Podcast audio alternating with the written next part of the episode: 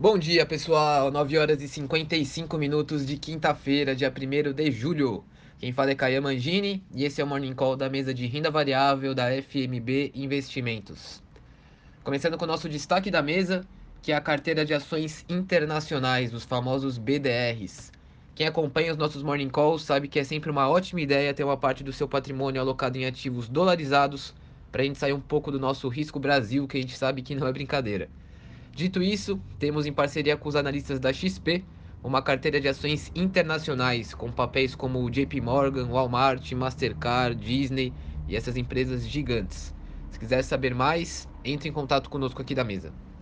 Agora falando das bolsas, o índice Bovespa fechou o dia ontem em queda de 0,4% na casa dos 126.800 pontos. Porém, fechou o mês de junho subindo 0,46%.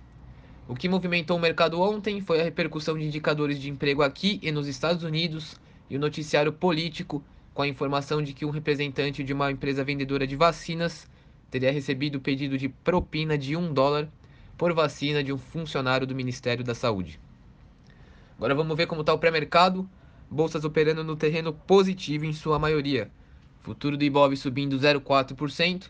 Nos Estados Unidos, S&P subindo 0,2%, Nasdaq operando no 0 a 0 e Europa sobe 0,1%.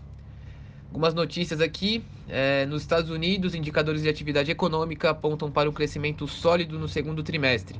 Os dados de criação de vagas do setor privado superam as projeções do mercado, aumentando as expectativas do relatório de emprego, chamado payroll, a ser divulgado amanhã.